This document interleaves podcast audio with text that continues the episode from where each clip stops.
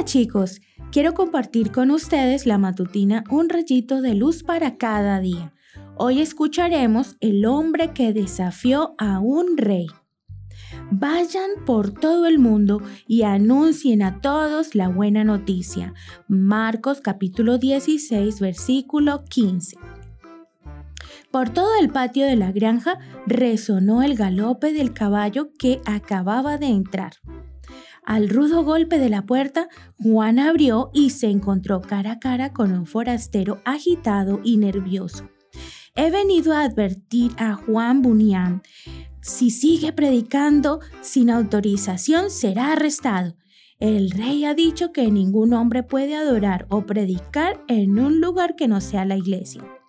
Al poco rato, las autoridades vinieron y se llevaron a Juan, acusado de predicar sin permiso. Cuando fue juzgado, lo condenaron a seis años en la prisión de Bedford, Inglaterra. No te preocupes por mí, le decía a su esposa. Aquí en la prisión yo soy el pastor de los 60 presos. Además, estoy escribiendo un libro de poesías para venderlo y que tú y los niños puedan vivir de esa ganancia. Seis años y seis libros después, Juan fue puesto en libertad.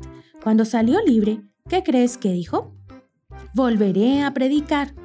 ¿Desobedecer a mi rey? Sí. ¿Desobedecer a mi Dios? Jamás. Una semana más tarde, las autoridades del rey volvieron a llevarlo a la cárcel. En total, Juan pasó 12 años en la misma celda. ¿Crees que se desanimó por las acusaciones de desobediencia al rey? No, él sabía que obedecía a un rey mucho mayor que él. Desde la prisión, Juan siguió escribiendo. En toda su vida escribió 22 libros. Su libro más famoso se titula El Peregrino. En un estilo y lenguaje sencillos, se dedicó a narrar sobre los progresos del cristiano y sus aventuras para llegar a la patria celestial. Su libro tocó los corazones de muchísimas personas en sus días y de millones de cristianos alrededor del mundo hasta hoy. Luego de la Biblia, es el libro religioso más popular que se haya escrito. Te animo a leerlo.